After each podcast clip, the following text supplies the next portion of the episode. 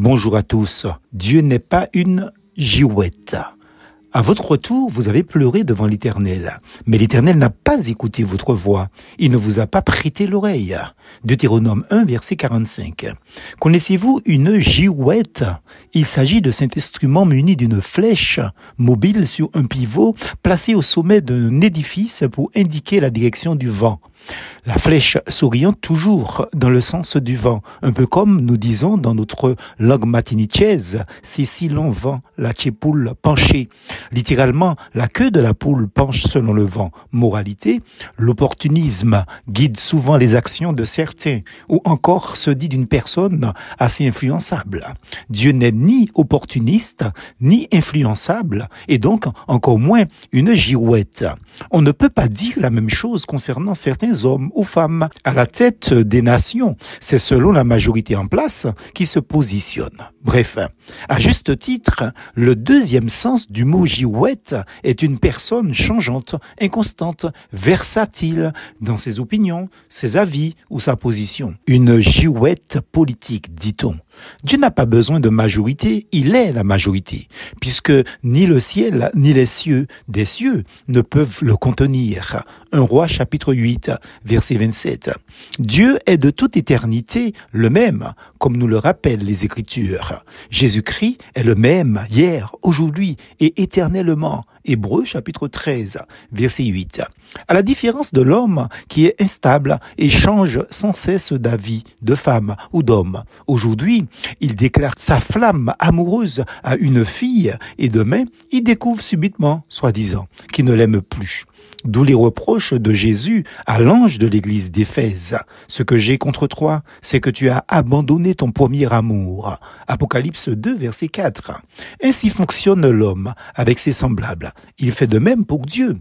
L'analyse divine est sans embâge lorsqu'il interpelle sa créature. Parce que je n'ai rien dit, tu t'es imaginé que je te ressemblais? Psaume 50, verset 21. Pour venir au verset de la méditation, Israël reçoit la promesse d'héritage du pays promis, mais quand il est à seulement 11 jours de marche, Deutéronome 1, verset 2, pour entrer dans la jouissance de la bénédiction du pays promis, il finit par mettre en doute la capacité de Dieu de leur faire battre les géants, le peuple habitant le pays, et il se révolte contre Dieu. Deutéronome chapitre 1er verset 26.